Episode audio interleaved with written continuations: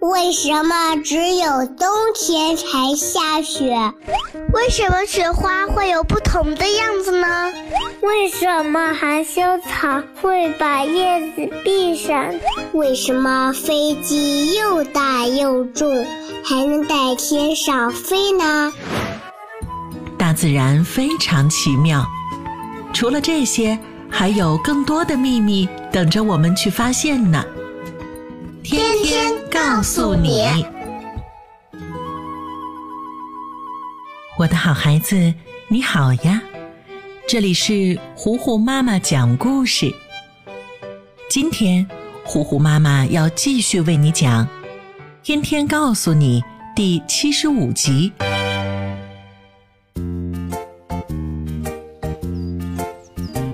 腊梅奶奶、姨奶奶和天天、吱吱。一起吃午饭。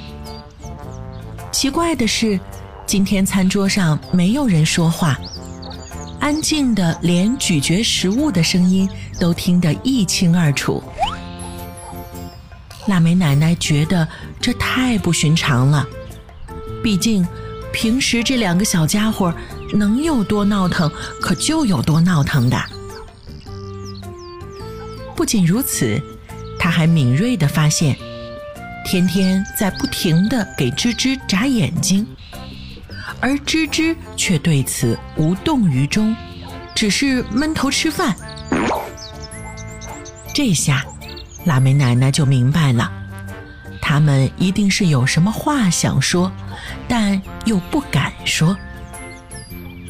想到这儿，她就已经猜到大概会是什么事情了。不过。腊梅奶奶却并不主动询问，只假装不知道一样等着。果然，刚吃完饭要收拾碗筷的时候，天天就自告奋勇地站了出来。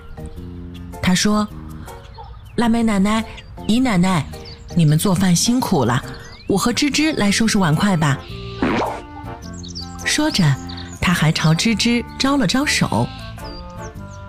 吱吱犹豫着走过来，小声地说：“是呀，奶奶，我和天天一定能把这些都洗干净的。”腊梅奶奶看着天天和吱吱的样子，忍不住终于笑了出来。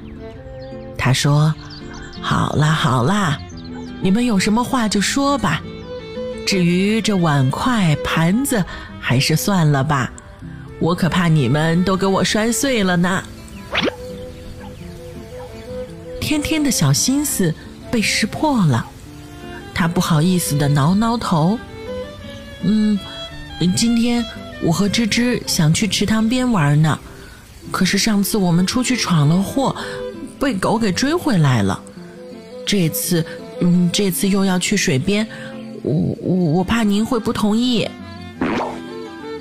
腊梅奶奶听了天天的话，绷着脸不说话。就在天天以为没戏了的时候，她才扑哧一下笑了出来。吃饭的时候，我就知道你们想出去玩了，果然不出我所料。哎呀，这个池塘嘛，也不是不可以去，但你也知道那儿有点危险。可不可以让腊梅奶奶和姨奶奶陪你们一块儿去呀？天天和芝芝只要能出去玩就很开心了，他们一点也不介意两个奶奶一起去。就这样，腊梅奶奶和姨奶奶一人领着一个小朋友往池塘边走去。刚过了小溪上的拱桥。吱吱就看到水塘那边有几株荷花含苞待放，他开心地说：“你们看，你们看，那里是荷花，对不对？池塘里的荷花都还没开呢。不过我之前在植物园见过已经开的大大大大的荷花了。”腊梅奶奶摸着孙女儿的小脑袋，慈爱地说：“是呀，那就是。”出淤泥而不染的荷花。不过，你们平时只顾着看荷花，有没有留意过荷叶呀？那才是最有意思的东西呢。腊梅奶奶说着，向池塘里扔了一块小石头。池塘里溅起的水花落在荷叶上，结成了一个个小水珠，在荷叶上滚来滚去，像是一个个透明的小珠子落在了绿色的盘子里似的。神奇的是，荷叶却一点儿也没有被弄湿。腊梅奶奶看着天天和芝芝好奇的样子，解释道：“一九七七年的时候。”德国的两位科学家也观察到了这个现象，他们跟你们一样很好奇，这是为什么呀？于是，他们就用显微镜观察了荷叶的表面。原来呀，在荷叶的表面布满着许多特别特别小，小到只有用显微镜才能够看到的乳突。这些乳突之间的距离也非常非常的近，而在每一个乳突上面都长了蜡状凸起。这些凸起虽然小，但却特别特别多。这就导致我们看到的每一片荷叶都像是一个挤满了柱状建筑的城市一样，而且是。大柱子上长很多小柱子的城市。当水滴落到荷叶上，这些密集林立的大大小小的柱子就对水滴产生了排斥性，使水滴无法侵入到柱子的间隙里。呃，就像是，呃，像是给荷叶铺上了一层保护膜一样。所以，荷叶就能够保持干爽，不被水弄湿了。同样的，当有灰尘等污染物落到荷叶上面时，也会被这些蜡状凸起挡住。人们就是根据荷叶的这个特性，研制出了防水材料呢。天天和芝芝没想到，来一趟池塘。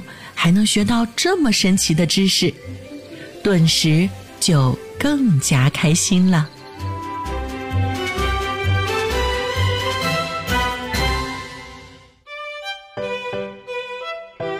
天天告诉你第七十五集《荷叶上的秘密》，今天就为你讲到这儿啦。我的好孩子，我是最会讲故事的糊糊妈妈。如果你喜欢我，欢迎你来微信上找我做好朋友。你可以在微信公众号搜索“糊糊妈妈”，也可以在微信页面的右上角点击加号，搜索“我爱糊糊妈妈”这六个字的拼音全拼就可以了。那今天就到这儿吧。天天告诉你。还有更多的自然界的科学知识等待我们去探索呢。明天见喽！